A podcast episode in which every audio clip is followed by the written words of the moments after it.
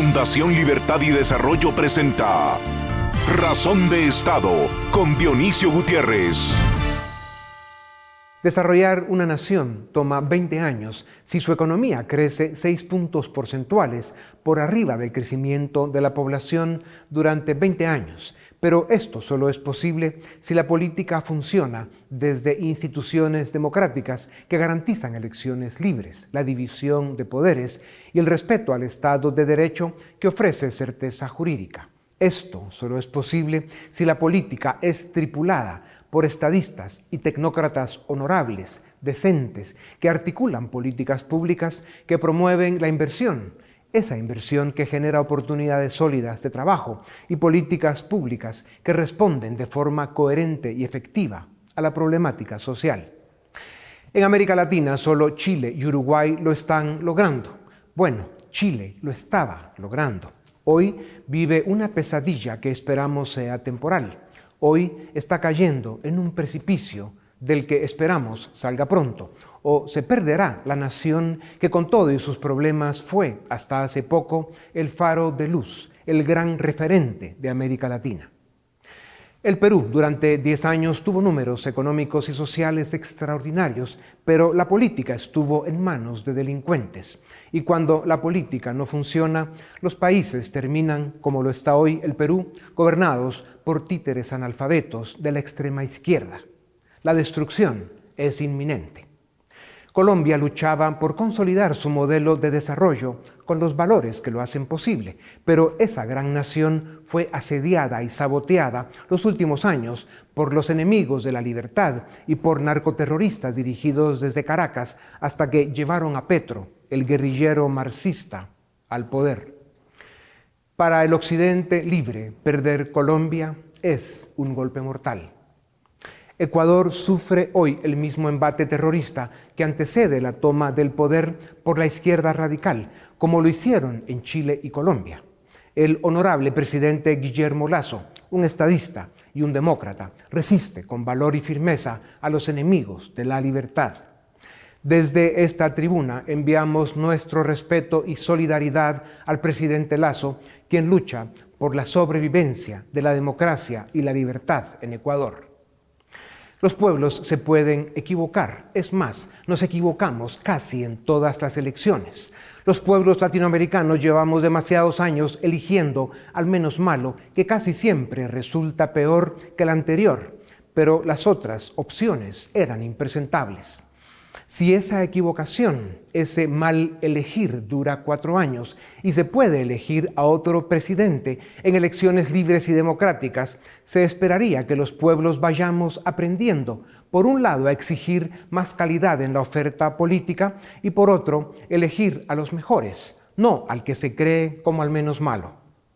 El problema, lo grave, la mayor amenaza se presenta cuando llega al poder un autócrata, sociópata delincuente, por la vía democrática y desde la silla presidencial retuerce y decapita la norma democrática y se perpetúa en el poder como dueño déspota de finca del siglo XIV, convirtiendo una nación entera de seres humanos en campo de concentración de esclavos viviendo en la miseria.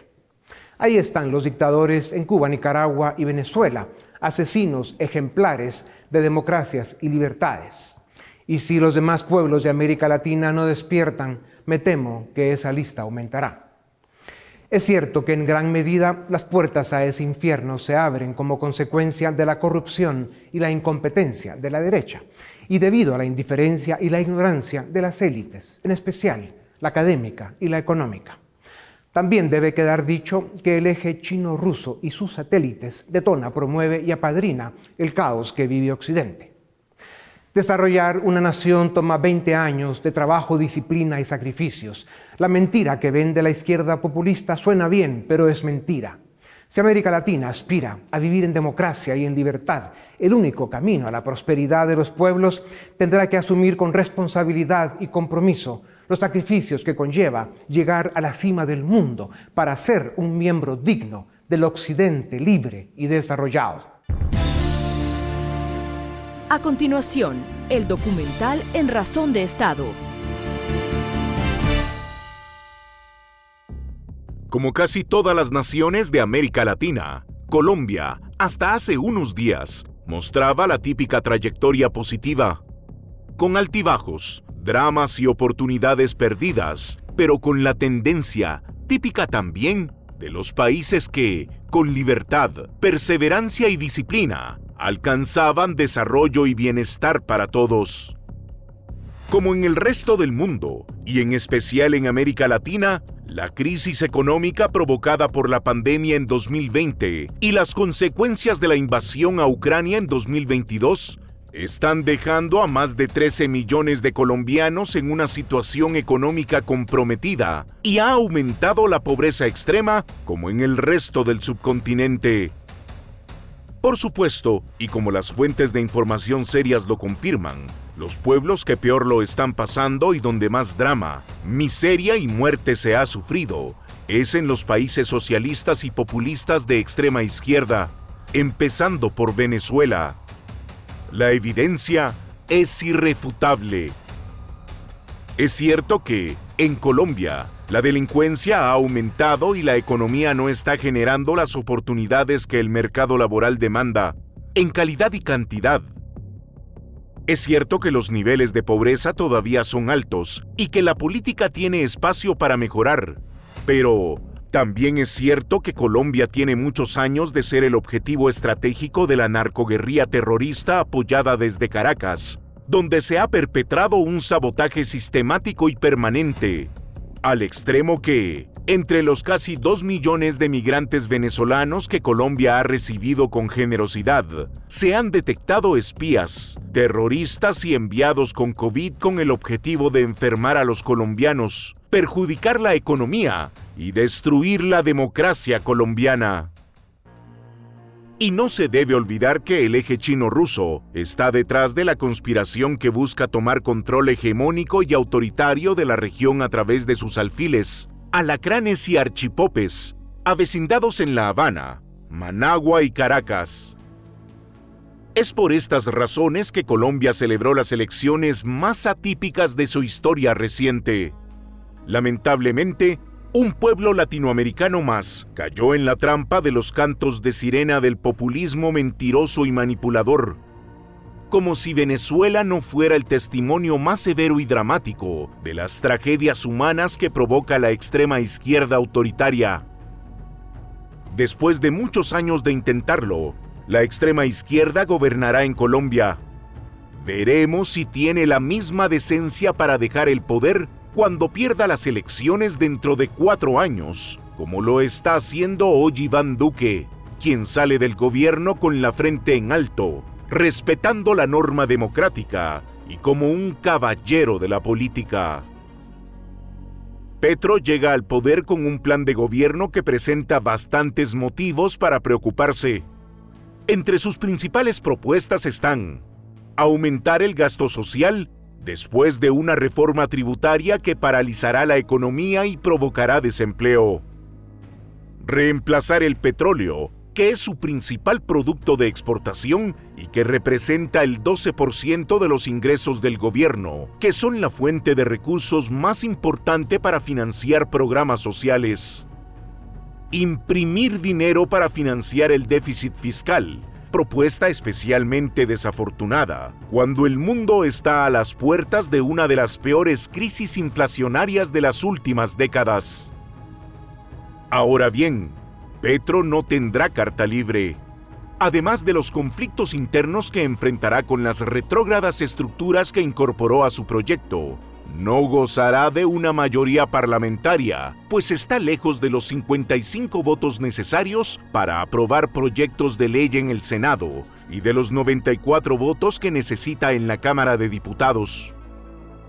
La victoria de Petro es un triunfo para China, Rusia y el Grupo de Puebla, que intentan capturar las democracias de América Latina y coartar las libertades de sus ciudadanos. Y si continúan la ineptitud y la corrupción de la derecha, y las élites de la región siguen lejanas e indiferentes, los movimientos autoritarios de extrema izquierda continuarán ganando terreno en América Latina. Las naciones latinas del continente americano pueden salvarse a sí mismas, pero tendrán que comprometerse con una defensa determinante y valiente de los valores de la democracia republicana, el Estado de Derecho y la libertad. A continuación, una entrevista exclusiva en Razón de Estado. La historia de la humanidad está marcada por la lucha de los pueblos por alcanzar desarrollo y bienestar. Las naciones que los han alcanzado son las que han pagado el costo en tiempo, trabajo duro y sacrificios para lograrlo. Esto es lo que construyó el Occidente libre, moderno y desarrollado, posible solo en democracia, división de poderes, Estado de Derecho y libertad. Por eso sorprende tanto el oscuro laberinto en que América Latina está quedando atrapada. Para discutir sobre la posible caída de Colombia y la amenaza populista de extrema izquierda que acecha a la América Latina, tengo el gusto de presentarles a Daniel Reisbeck, analista de política pública sobre América Latina para el Center for Global Liberty and Prosperity del, del prestigioso Cato Institute. Es Senior Fellow de Reason Foundation y fundador del Movimiento Libertario de Colombia. Sus columnas aparecen en importantes medios de comunicación. Tiene títulos académicos de la George Washington, de la Tulane y un doctorado por la Universidad Libre de Berlín. Doctor Reitek, bienvenido a Razón de Estado.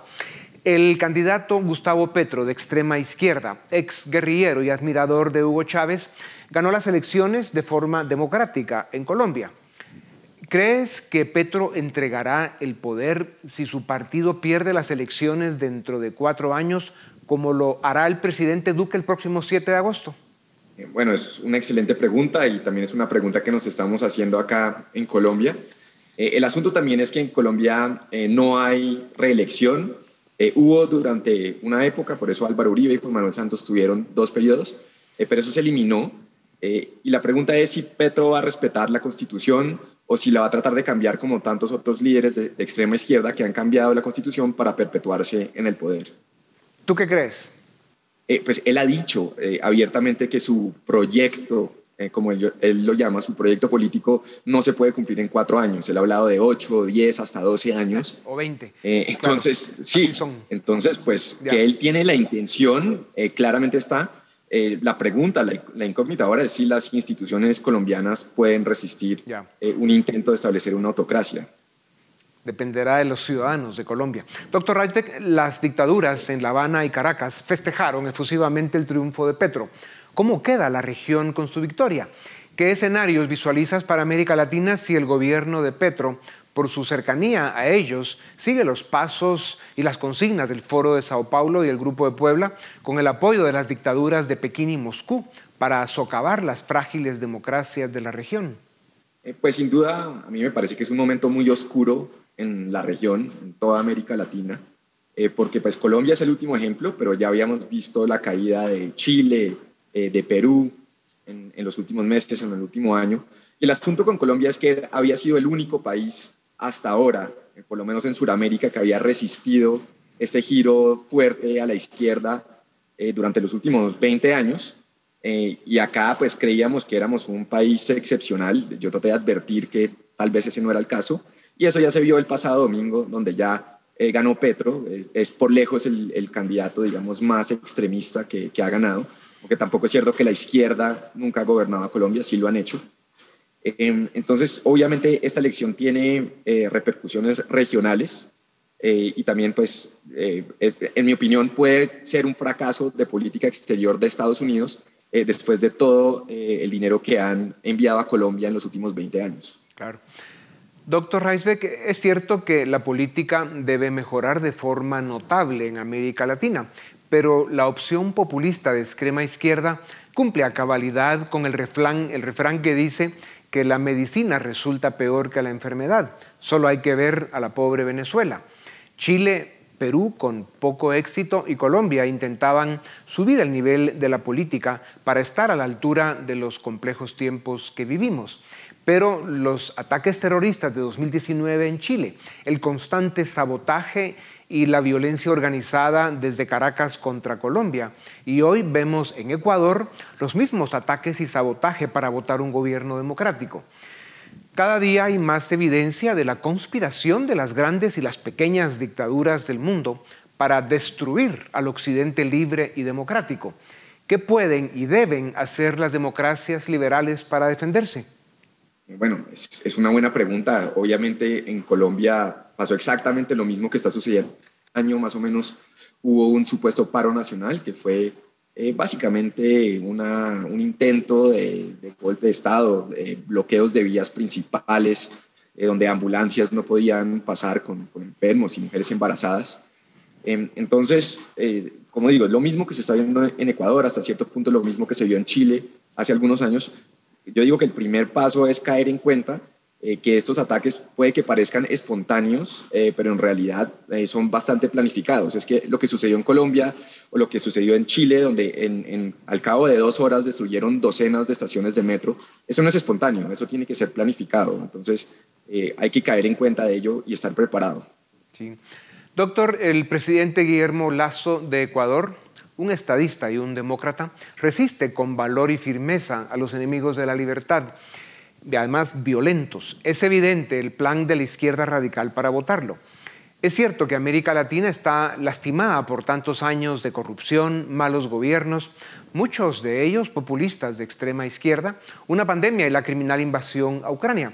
Pero también es cierto que presidentes como Piñera en Chile, Duque en Colombia y Lazo en Ecuador han hecho lo posible para resolver sus problemas y hacer avanzar sus países no tienen eh, varitas mágicas ni pueden hacer milagros, pero está comprobado que la democracia y la libertad son el único camino al desarrollo y la prosperidad, pero hay que trabajar y mucho. Tomará varias décadas desarrollar, eh, toma varias décadas desarrollar eh, una nación, pero la condición es la estabilidad y la continuidad que solo la democracia liberal y la república ofrecen. ¿A dónde va el Ecuador? ¿Caerá Lazo? bueno, Espero que no, espero que no caiga Lazo porque Ecuador y Uruguay en este momento son los únicos dos países en Sudamérica. Eh, seguramente Brasil también va a girar hacia la izquierda eh, si es que se elige eh, Lula da Silva de nuevo. Entonces, Ecuador y, Uruguay son, digamos, los dos ejemplos que tenemos y son países, al fin y al cabo, pequeños. Entonces, es importante que, que Lazos logre mantenerse. Eh, aunque también tengo que decir que, digamos, en el caso de Colombia, a mí me parece que Duque hizo una muy mala presidencia, cometió muchos errores, subió los impuestos cuando prometió que iba a hacer lo contrario. Entonces, el descontento que hay en estos países muchas veces es legítimo. El problema, eh, como dices, es que eh, escoger a un izquierdista radical tipo Gustavo Petro definitivamente no es la solución. Claro. Doctor Reisbeck, de México a la Argentina, por unas y por otras, se instalaron ya en casi todos los países gobiernos de corte populista de izquierda y avanzan otros que son más identificados como estados criminales. Bolsonaro en Brasil no es el perfil de presidente que América Latina necesita, pero Lula, un corrupto convicto y posible ganador de las elecciones de octubre, ha sido un cómplice facilitador de esa izquierda populista y clientelar que destruye países. ¿Qué le depara a América Latina y cómo queda Estados Unidos si en los grandes del sur, México, Colombia, Argentina y Brasil, se consolidan autocracias populistas serviles a Pekín y Moscú? Pues sin duda Estados Unidos ha venido perdiendo mucha influencia en la región. Eh, hace unos años ya China es el principal socio comercial de América Latina en una totalidad, entonces ya ni siquiera es Estados Unidos. Eh, a mí me parece que también hay que tener cuidado y hay, muy poco que Estados Unidos pueda hacer en términos de interferencia directa. Eh, a mí me parece que, por ejemplo, programas estatales como el Plan Colombia, en, términos de la lucha contra la droga, eh, en realidad se han gastado mucho dinero y han fracasado. Hoy en día Colombia produce más coca de lo que producía hace 20 años. Entonces, me parece que ese tipo de intervenciones no son exitosas. Lo que se necesita es mucho más comercio eh, y, no tantas relaciones inclusive, intergubernamentales, sino más comercio entre los individuos y las empresas eh, de, Latinoamérica, entre nosotros mismos y también con Estados Unidos. Entonces yo creo que en el largo plazo a lo que deberíamos apostar es ampliar lo que hoy es NAFTA en América del Norte para que sea una zona de libre comercio eh, que vaya desde Alaska a la Patagonia. Eh, ya existen ciertos fundamentos, eh, tratados de libre comercio de Estados Unidos con muchos países, pero hay que avanzar mucho más rápido, me parece, en esa agenda comercial, quitar aranceles y liberar realmente el comercio, y esa es la única manera que me parece que podemos avanzar como región. Claro, la gran diferencia es que Pekín y Moscú eh, corrompen las instituciones de las democracias eh, frágiles de América Latina, eh, compran presidentes, Em, en fin, juegan el juego sucio eh, para lograr sus objetivos, ¿no? A cambio de Estados Unidos, que eso, pues busca comercio, respeta la soberanía, eh, pueden tener opiniones fuertes, pero son respetuosas, y luego son uno de los grandes eh, colaboradores de América Latina en programas sociales y otros a través de la AID y otras instituciones. Sí, la, digamos, las reglas distintas en este juego sucio marcan una diferencia absolutamente, eh, digamos, desventajosa para América Latina. Doctor Rasbeck, ¿cómo queda Centroamérica en este tenebroso rompecabezas geopolítico? Bueno, pues Centroamérica, como, como otras regiones, también depende del caso específico. Entonces, eh, a mí me parece que hay países como Guatemala o, Costa Rica que últimamente han mantenido un, un rumbo bastante positivo, aunque con muchos problemas, por supuesto. Pero otro es el caso, por supuesto, de Honduras, eh, donde también hubo un giro fuerte hacia la izquierda. Y está este caso eh, bastante extraño de, El Salvador, con, un gobierno bastante autoritario, eh, pero no, no tan similar, por ejemplo, al, chavismo o al socialismo del, siglo XXI. Pero también diría que hay que tener cuidado con, ese tipo de, regímenes. Em, entonces, digamos, en el caso de, Guatemala, que los aprecio tanto, pues yo lo que les recomiendo es que aprendan de los errores ajenos, que eso es lo más difícil, lo que Colombia no hizo de Venezuela. Eh, tal vez ustedes pueden aprender de Colombia y, no eh, optar por una opción tipo socialismo del siglo XXI. Ya. Bueno, no, no estamos aprendiendo por un lado y por el otro te vamos a invitar a esta parte del continente para que te des un baño de realidad. Eh, doctor Reisbeck se atribuye a Ronald Reagan en una conferencia sobre la Unión Soviética eh, y el control invasor que ejercía eh, eh, en su tiempo, lo cual Rusia hoy continúa haciendo. y Reagan se supone que afirmó que Nikita Khrushchev hace 60 años dijo, no podemos esperar que el Occidente libre salte del capitalismo al comunismo, pero podemos ayudar a sus líderes electos a darles pequeñas dosis de socialismo hasta que despierten un día y descubran que tienen el comunismo. También se supone que dijo, debilitaremos sus economías y las democracias dejarán de existir. Se quitará a los que están dispuestos a trabajar y se les dará a aquellos que no. Nunca se pudo confirmar aquella afirmación de Reagan, pero ¿está sucediendo esto? Pues yo diría que hay bastantes señales de, que, muchos países van eh, por ese camino. Y ahí es clave tomar en cuenta ese gradualismo, no, es de un día al otro, no, no sé, inclusive la misma Venezuela no, no llegó al punto eh, más bajo en un año o en dos años, sino fueron casi dos décadas, pero fue un proceso gradual y constante. Em, ahora, yo pienso que también a los países en últimas no les conviene em, tener alianzas y, vínculos muy estrechos, por ejemplo, con Rusia y eventualmente también con China. Eh, digamos, eso se está, se está viendo ahora, que, que hubiera sido un error eh, para cualquier país acercarse tanto a Rusia justo antes de la, de la invasión de Ucrania. Eh, entonces, a mí me parece que, que tiene que haber un momento, eh, no sé exactamente cuándo, pero cuando habrá algún, alguna especie de despertar y se tiene que fortalecer de nuevo la, la, democracia liberal y los movimientos a favor del libre mercado en América Latina. el problema es, en mi opinión, que el establecimiento, la llamada derecha, en América Latina ha sido muy mala. En Colombia es un muy buen ejemplo. Uno no puede tener un país con desempleo por encima del 10%, eh, inflación eh, otra vez con problemas, informalidad del 50% y también una moneda que ha perdido el 50% del valor en siete años y pretender que los votantes van a seguir eligiendo estos mismos gobiernos. En algún momento van a elegir un cambio. Entonces yo creo que se necesita una nueva generación de líderes y espero que los estemos viendo.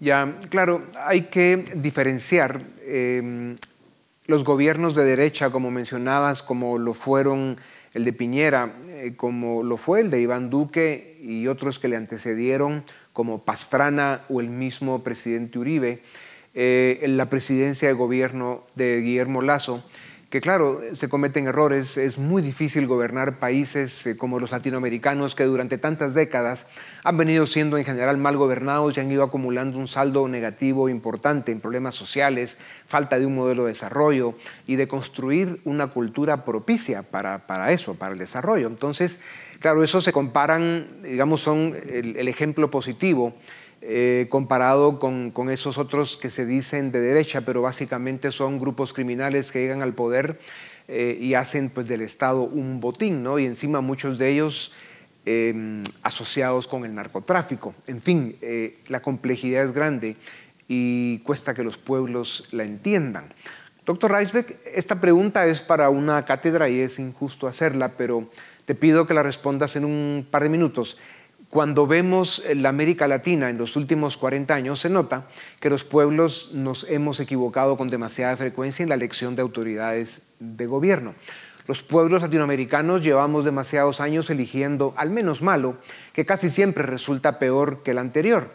Sin embargo, mientras se pueda cambiar gobernantes a través de elecciones libres y democráticas, los ciudadanos podremos aprender a participar más a exigir mejor oferta política y a elegir a los mejores, no a los menos malos. ¿Cómo podemos evolucionar a esa realidad? ¿Cómo convencernos de que es imperativo rescatar la política y devolverle los valores que le arrebataron? ¿Cómo se logra esto? Bueno, a mí me parece que algo clave en ese asunto es precisamente mantener esas instituciones republicanas y democracia liberal que por lo menos permiten elecciones cada cuatro o cinco años. Eh, un problema de esos gobiernos y regímenes de extrema izquierda es que, como ya hemos mencionado, una vez llegan al poder, se hacen elegir democráticamente, pues cambian las constituciones, cambian las reglas del juego para perpetuarse en el poder eh, y una vez logran eso, por ejemplo, pueden eh, tomarse la entidad electoral, como sucedió en Venezuela, como ha sucedido en, otros países. Entonces, pues es muy importante cuidar eso y, tener eso presente. El problema, como digo, es que hay veces eh, los gobiernos, eh, inclusive respetuosos de la democracia liberal, son tan malos, por ejemplo, en temas económicos.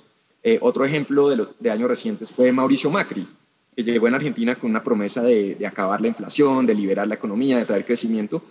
no lo hizo, tomó unas reformas muy, muy tímidas, inclusive empezó a crecer el gasto público, creció la inflación. Entonces, cuando, cuando surge ese tipo de frustración con, con ese tipo de gobierno, Em, también es de esperar que, se gire eh, hacia una dirección eh, aún peor, eh, desafortunadamente, pero muchas veces la frustración es tal que se busca un cambio, sea cual sea ese cambio. Ya. Ahora, doctor, no hay que olvidar que, como el caso del presidente Macri, el mismo Guillermo Lazo en Ecuador, como le pasó en alguna medida a Iván Duque y a Piñera en Chile, tienen unas oposiciones eh, virulentas, en muchos casos em, dogmáticas en, el tema ideológico, eh, grupos de extrema izquierda eh, que además tienen cuotas de poder importante ya en los congresos y les hacen imposible gobernar. claro, la situación de América Latina es muy compleja y hace falta la construcción de una cultura societaria que sea más propicia para implementar desde los gobiernos con las políticas públicas eh, correctas, pues un modelo de desarrollo que sí tenga sentido, ¿no? Eh, políticas fiscales, laborales, eh, políticas de inversión, de infraestructura, que sean, que faciliten el desarrollo, ¿no? Y, y se está viendo de que llegan buenos proyectos a los gobiernos, pero tienen graves problemas para implementarlos. Regresando un momento a Colombia, eh, doctor Reisbeck, en los pocos minutos que nos quedan, eh, durante la campaña el presidente electo Gustavo Petro enseñó el cuero, como dicen, intolerante con la prensa, un plan de gobierno que garantiza que destruirá la economía colombiana, ningún disimulo en confirmar su relación con las dictaduras del continente, con Pekín y Moscú, y eh, su oferta populista que promete lo que sabe que no cumplirá. ¿Cuál es, el, cuál es su pronóstico eh, sobre, cuál es tu pronóstico sobre el gobierno de Petro? ¿Tendrá un pueblo sumiso y resignado o se puede esperar que los ciudadanos de Colombia defiendan su futuro, su democracia y su libertad? Bueno, a mí me parece que el resultado de las elecciones fue bastante apretado. Eh, en un momento Petro y su campaña, su equipo pensaban que iban a ganar en primera vuelta eh, no lo logró por mucho porque obtuvo el 40% y luego realmente que le tocó, a ellos les tocó moverse mucho eh, para ganar en segunda vuelta, no ganaron por, por un margen muy amplio tampoco eh, y tuvieron que traer toda la política tradicional, tanto que critican la corrupción y, terminaron aliados con básicamente todas las maquinarias políticas corruptas del país. Y ese gran porcentaje que no votó por Petro, que votó por, por su contrincante, pues todavía está ahí y, yo creo que es algo que tanto nosotros que estamos en la oposición tenemos que tener en cuenta que somos prácticamente la mitad del país, eh, solo un poco menos según las elecciones del, domingo, es algo que también tiene que tener en cuenta el nuevo gobierno.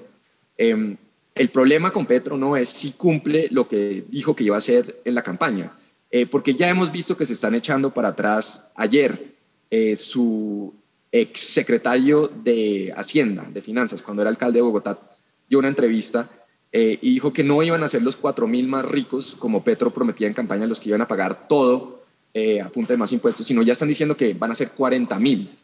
Eh, y así poco a poco yo creo que van a tener que admitir de cierta manera u otra que estaban diciendo mentiras burdas en campaña. Eh, y va a ser cuestión de si puede, si es factible políticamente, por ejemplo, en el Congreso, imponer esa, esa agenda. desafortunadamente yo creo que sí puede ser posible. también existe la posibilidad de que ellos mismos decidan moderarse eh, y, no, y decían no destruir el país eh, por, el, por el bien de Colombia, por el bien también de ellos mismos. Bueno. Eh, en los 30 segundos que nos quedan, doctor Reisbeck, y para terminar con otra nota positiva y de esperanza, optimista como la que acabas de compartir, pensemos en lo que vive en este momento América Latina. ¿Será un ciclo temporal que aprenderemos, del que aprenderemos las dolorosas lecciones que nos dejará y que encontraremos pronto en el camino de regreso a la racionalidad política y a la responsabilidad económica. ¿En cuánto tiempo crees que podríamos pues, rescatar ese rumbo?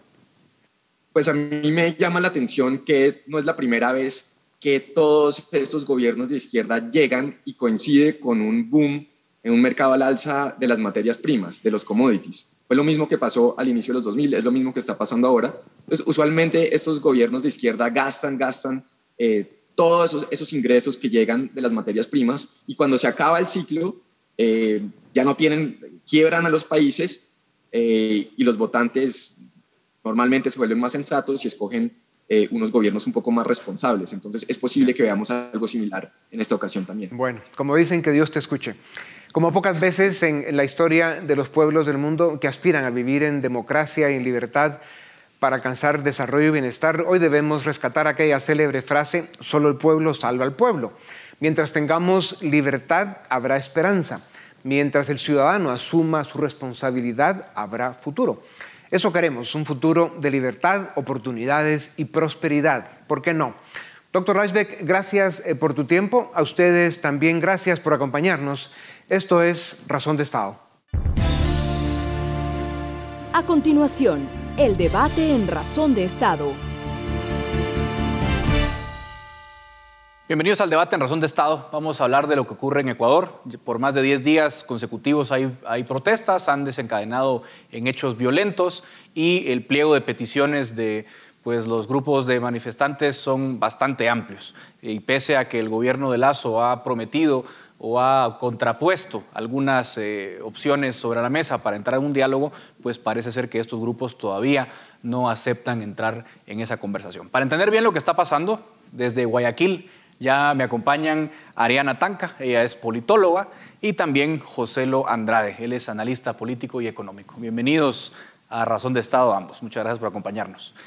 Em, empiezo contigo, Ariana, para que nos pongas un poco de contexto, eh, ya que estamos hablando de, lo que ocurre en estos últimos 10 días.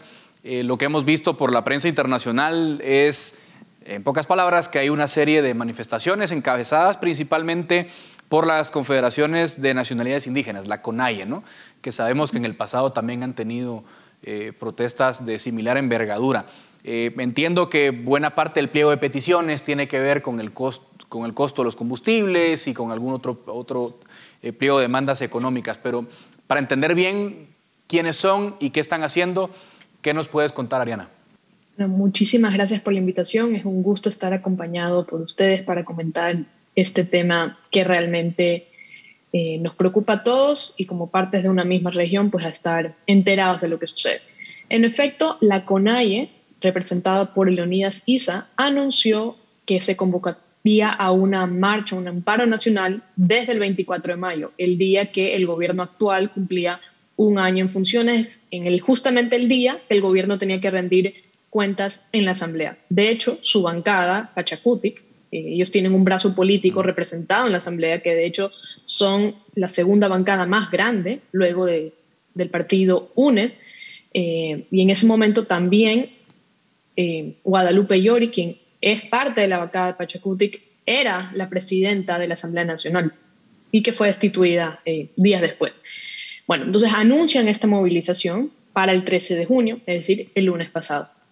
Y plantean 10 puntos de protesta en los cuales se habla sobre eh, las condiciones de vida, el aumento del precio de los combustibles, la educación, seguridad, eh, quieren que no existan privatizaciones en el país y un despliegue de 10 peticiones.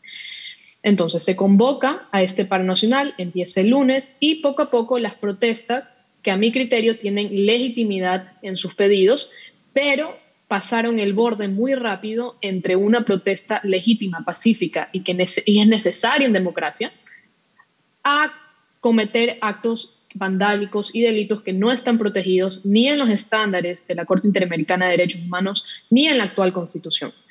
Eh, uno de los puntos álgidos de este conflicto fue incluso la aprehensión de Leonidas Giza por eh, cerrar vías públicas que está, digamos, unos límites constitucionales a las protestas en Ecuador, eh, que luego fue liberado y está a espera de un juicio. En ese sentido, la CONAIE llamó a radicalizar las movilizaciones y entre esta semana han pasado tres puntos de quiebre. El primero, la eh, el decreto de estado de excepción por parte del presidente, y que hubo un problema con esto porque al inicio se filtró un borrador que era un poco más restrictivo con los derechos. Finalmente, ese no fue el, final, sino que simplemente se decretó un estado de excepción para tres provincias en el país.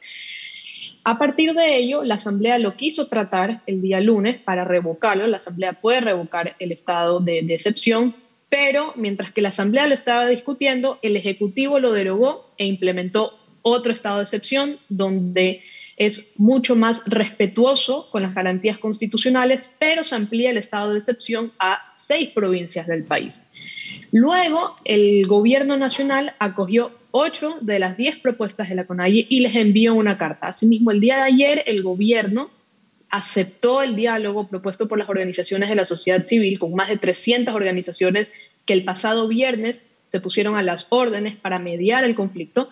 El presidente aceptó y ahora ya para resumir, el último punto, eh, tras la muerte de un manifestante, la CONAI ha radicalizado su postura, ha dicho que no va a dialogar con el gobierno en tanto y en cuanto se derogue el estado de excepción, eh, que los militares salgan de donde están sitiados, por ejemplo, están en la Casa de la Cultura, están en el Parque El Arbolito, están incluso en algunas universidades eh, resguardando el, el orden público y les ha pedido que eso no, digamos, que se retiren para recién ahí eh, platicarlo con las organizaciones que lo conforman y recién ahí dar una respuesta. Entonces, en resumen, estamos, el país está al, al tanto y a la espera de una respuesta por parte de la CONAIE si se va a sumar a este proceso que ya no es solo de diálogo, sino mediación y negociación. Claro, gracias por ese, por ese resumen, Ariana, porque nos pones en contexto eh, de lo que está pasando.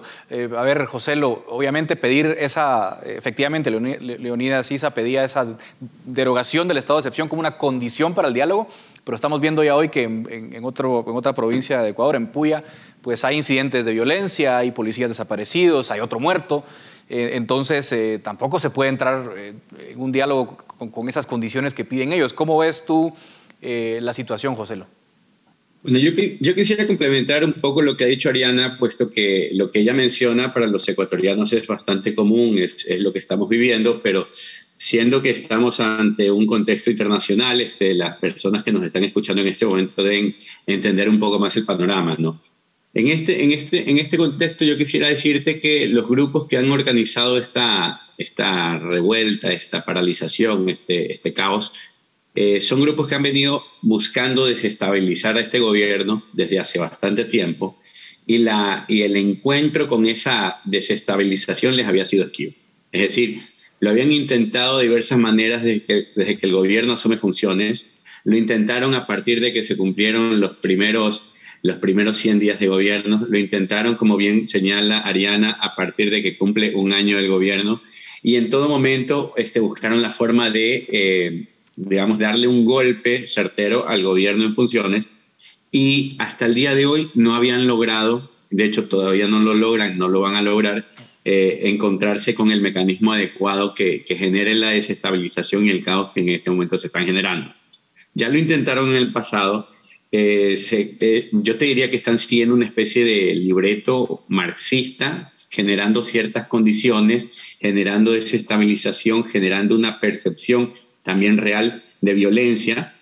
Eh, también tenemos que mencionar que, por ejemplo, el gobierno de Guillermo Lazo ha tenido una postura muy frontal con respecto al narcotráfico y se han incautado, incautado cientos de toneladas de drogas en este país, de manera tal que alguna estimación que circulaba incluso por las redes hablaba de algo más de 20 mil millones de dólares que habían sido eh, incautados si, estas drogas se pusieran a, precios de mercado internacional. Entonces, siendo que estos 20 mil millones de dólares son aproximadamente el 20% de la producción nacional del país, pues es una cifra importante que ha puesto al narcotráfico ah. de aliado natural de, de este grupo que ahora se manifiesta por razones que no siempre son compatibles con un futuro mejor con un futuro diferente. Luego, eh, que detrás de esta organización o detrás de estos eventos, pues no solamente se encuentra el movimiento indígena, está claramente identificado eh, a este prófugo de la justicia llamado Rafael Correa, quien está orquestando desde atrás y con su organización política, ahora llamada UNES, eh, todo tipo de, digámoslo así, de, de dirigir hacia dónde debe ir el, objetivo de esta protesta. Y el objetivo es clarísimo, la destitución del presidente. Se pone por delante una serie de pretextos que lamentablemente, incluso de llevarse a cabo, pondrían al Ecuador mucho en, peores condiciones. Pero, contado esto, esas, eh, yo creo que el, movimiento indígena no quiere diálogo, quiere imponer una agenda, quiere imponer unas, unas digamos así, una forma de entender las cosas 10 propuestas que a la larga no solamente no resultan viables, sino en muchos casos contraproducentes para la economía y para el futuro del país. De paso, no, o sea, no aceptan dialogar porque cuando se, ya el gobierno se ha pronunciado en función de estos 10 puntos que se han puesto sobre la mesa y en muchos de ellos incluso ya ha dado una solución que me parece bastante razonable, ellos han dicho que no, que no basta, que no es suficiente. Mm. Y ahora, como quieren generar el caos y la zozobra, sobre todo en Quito, ¿ya? Este, están pidiendo la desmilitarización o, la, o la eliminación del estado de excepción, precisamente para generar lo que ya generaron en octubre del 2019, un caos tremendo en, la ciudad de Quito. Quisiera terminar este primer, primer tema con dos cosas. Uno, no está sucediendo lo que sucedió en octubre del 2019, llevamos cerca de 10 días de paro, la intensidad no ha sido la misma que el de 2019, los desmanes no han sido los mismos, el libreto no ha logrado llevar hasta últimas instancias las movilizaciones. Yo creo que el, movimiento indígena o el movimiento liderado por Nicolás Isa o Leonidas Isa se encuentra estancado eh, y en todo caso este, también tenemos un tema de que la ciudadanía está respaldando eh, el movimiento hacia la paz, hacia, hacia, hacia el diálogo. La semana pasada un 60% de los ecuatorianos querían que esto termine ya, pero que termine ya a favor de la, de la democracia, a favor de la paz, a favor del trabajo, es decir, que cesen las paralizaciones. Y hoy, una semana después, ya son cerca del 75% de los ecuatorianos los que están respaldando esa iniciativa. Y si miramos la evolución, pues vamos ganando, ganando en el sentido de que la cordura, la decencia, la, eh, la democracia va ganando, va teniendo saldo a favor, y por otro lado, el movimiento indígena está desencontrándose con lo que esperaba y era su planteamiento inicial. Ya nos queda, nos queda poco tiempo, porque el, el, segmento es corto, pero quisiera hacerles un par de preguntas a ambos. Eh, y les agradezco un poco más de brevedad. Eh, el ministro de Defensa, Ariana Luis Lara, dijo que, la democracia está en peligro, básicamente esa fue su afirmación, y también mencionó que el narcotráfico eh, podía estar detrás, de, en parte, ¿no? de algunas expresiones violentas en estas participaciones. ¿Qué se sabe de momento de las afirmaciones del ministro o, cómo las entendiste tú? Creo que por ahora... Eh, tenemos, por ejemplo, vías constitucionales para, un poco siguiendo el hilo que, que mencionaba Joselo, que hay o la destitución del presidente, la muerte cruzada o la revocatoria del mandato. Esos digamos que serían eh, el peligro a la democracia de cierta manera. No hablo de un golpe de Estado porque claramente las Fuerzas Armadas y la Fuerza Pública respaldan al gobierno y si nos remontamos a la historia política del Ecuador, las Fuerzas Armadas son un elemento crucial para la estabilidad de quien está gobernando. En todos los casos que ha sucedido una ruptura del orden constitucional por un golpe de Estado, ha sucedido, entre otras cosas, porque las Fuerzas Armadas le han dado espalda al gobierno central. Y este, este, esto es determinante. En este caso, las Fuerzas Armadas respaldan al presidente. Entonces, ¿qué nos queda? La revocatoria del mandato es un proceso que puede tomar hasta 300 días, es larguísimo porque requiere de reunir firmas y de un proceso de verificación de firmas. La siguiente opción, la destitución del presidente no tiene votos y eso lo constatamos en la última votación de la Asamblea donde básicamente los grupos radicalmente opuestos al gobierno apenas reunieron 81 votos. Para destituir al presidente se necesitan 92 votos y las mismas bancadas eh, se han un poco desenmarcado de esta intención de revocar al presidente. La muerte cruzada es una, digamos, si, si, si es convocada por la Asamblea, el presidente se puede adelantar en ese sentido porque hacerlo desde la presidencia es mucho más rápido que hacerlo desde la Asamblea, porque el proceso de destitución no se resuelve en un día, tiene que por lo menos hacerse en tres o cuatro sesiones donde pueden pasar muchas cosas. Por el otro lado, el presidente simplemente manda un decreto y se disuelve tanto la Asamblea como el Ejecutivo. Y en ese caso se convocan elecciones anticipadas, pero el presidente tiene por lo menos un periodo de seis meses para gobernar por decreto. Entonces, en esos escenarios yo creo que no hay ni los incentivos ni las vías para romper la democracia ni por la vía legal ni por la vía golpista. Entonces, en ese sentido, eh, a mi criterio, lo que se necesita es la mediación y la negociación para ponerle fin a este caos que ya está perjudicando a un resto al, resto de la sociedad. Eso, eso me, me, suenan buenas noticias. José, lo quisiera conocer cómo lo ves tú. También es cierto que, que, él, digamos, gobierna en minoría en el Parlamento, ¿no? O sea, en la Asamblea no tiene, no tiene mayoría. La Asamblea pasó una resolución, entiendo, pidiéndole la negociación. Eh, ¿qué, ¿qué, salidas le ves a esta crisis en el corto plazo? Bueno, este, complementando lo que Ariana dice de, manera rápida, cuando Lucio Gutiérrez, el Abdalá Bucarán o el presidente Yamil Mawad salieron de la presidencia fue porque tenían bajísimos niveles de aprobación, cercanos al 7%. En este momento, Guillermo Lazo, así en la última medición que yo recuerdo, ostentaba algo más del 30% de aprobación de los ecuatorianos. Y de hecho, la tendencia parece subir en torno a que en este momento la ciudadanía está respaldando la opción de la paz, del diálogo, de la democracia y de alguna forma el movimiento golpista pues está perdiendo fuerza o se encuentra en una encrucijada o en un callejón sin salida. ¿Qué creo yo va a suceder? Esto va a terminar muy pronto, yo creería que en los próximos días, y vamos a tener un gobierno que se encontrará al término de esto mucho más fortalecido, porque se habrá mostrado claramente cuál es la opción a, lo existente, con los defectos y virtudes que pueda tener el gobierno de Guillermo Lazo, es un gobierno consistente, coherente, demócrata, que está siguiendo una línea que yo creo le está haciendo bien al país y que como contraparte tiene pues a esta alternativa que es la del caos, la barbarie y la paralización. Como te digo, creo que en pocos días esto ha de finalizar, puesto que el movimiento indígena no ha logrado encauzar su protesta hacia donde quería y por otro lado terminaremos con un gobierno que se encuentra mucho más fortalecido y con mayor legitimidad y, gozando del respaldo de la ciudadanía que quiere que el país mejore. Guillermo Lazo sin duda no ha tenido una tarea fácil. Asume el gobierno después del el correísmo, después de un gobierno de Lin Moreno, después de una pandemia. Sin duda ha enfrentado desafíos muy grandes, una situación económica que sabemos es precaria en todo el mundo, con una crisis económica a la vista. Así que yo creo que la postura de Guillermo Lazo ha sido la de un estadista, ha sido además muy conciliador y esperamos por el bien de Ecuador y de la democracia que esto llegue a buen término y estoy seguro que así será. Muchísimas gracias Ariana Tanca y José Lo Andrade desde Guayaquil por ayudarnos a entender mejor lo que pasa. Sin duda conversaremos pronto para ver en qué termina esta situación. Y a ustedes también gracias por su, por su atención. Hasta aquí llega el debate en Razón de Estado. Razón de Estado con Dionisio Gutiérrez es una producción de Fundación Libertad y Desarrollo.